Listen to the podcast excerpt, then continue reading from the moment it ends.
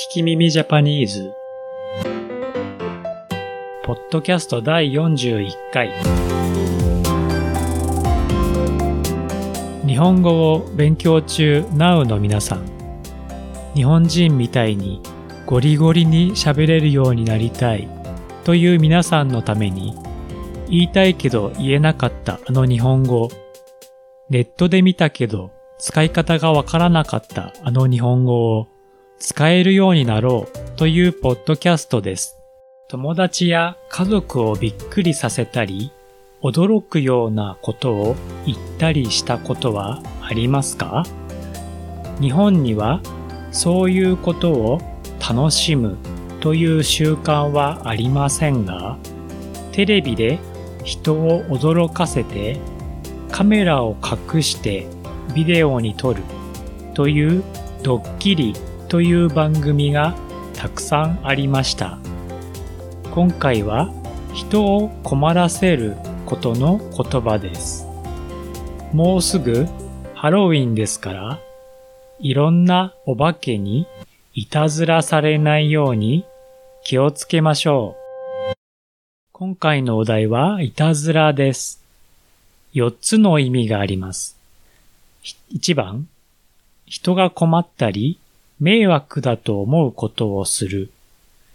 2番、遊んではいけないものを使って遊んだり、おもちゃにすること。3番、自分がしていることを謙遜してつまらないことのように言うこと。4番、役に立たなくて無駄な様子です。1番から順番に聞いてみましょう。いたずらして鈴木さんを困らせた。いたずらして鈴木さんを困らせた。後ろから大きな声を出してびっくりさせたりする小さいいたずらから大事なものを取って隠したりする大きないたずらまでいろいろあります。小さいものなら楽しくなることもありますね。小さい子供のように誰かを手で触ったりすることもいたずらですね。よくお母さんに怒られます。それではもう一回聞きましょう。その後、街の音が流れている時に同じことを言いましょう。いたずらして鈴木さんを困らせた。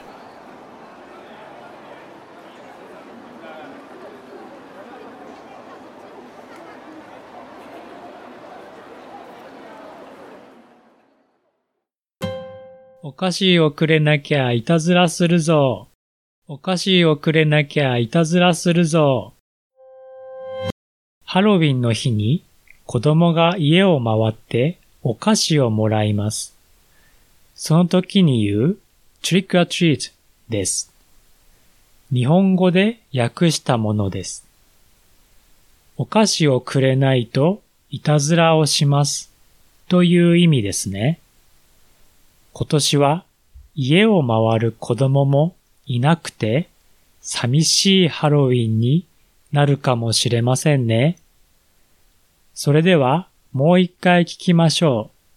その後、街の音が流れている時に同じことを言いましょう。お菓子をくれなきゃいたずらするぞ。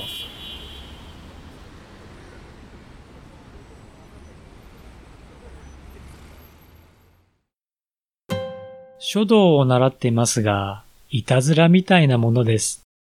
書道を習っていますが、いたずらみたいなものです。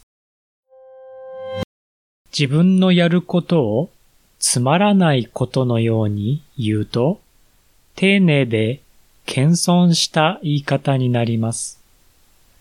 書道をすごくないことにするために、いたずらを使っています。ピアノを習ったり、料理をしたり、音楽を作ったり、することによく使います。それではもう一回聞きましょう。その後、街の音が流れている時に同じことを言いましょう。書道を習っていますが、いたずらみたいなものです。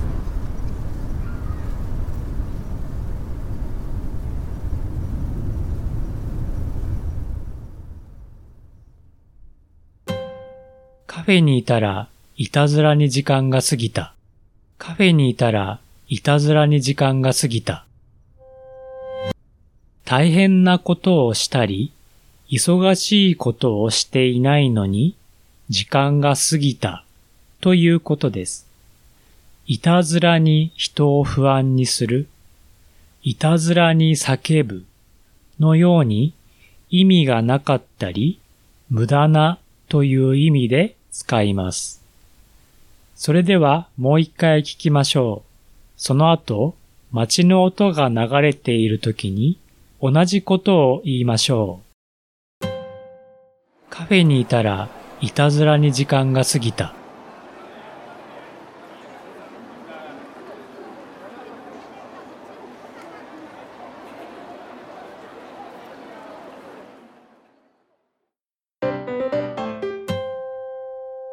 今回の聞き耳ジャパニーズいかがだったでしょうか？私は日本語の先生をしています。italki.com スラッシュ聞き耳 J で一緒にレッスンしましょう。Twitter と Instagram は、アット聞き耳ジャパン。コメント、いいね、フォローをお願いします。I'm teaching Japanese at italki.com slash 聞き耳 J Twitter and Instagram accounts are at Kikimimi Japan. Please send me your comments, requests, and questions. 次回の聞き耳ジャパニーズをお楽しみに。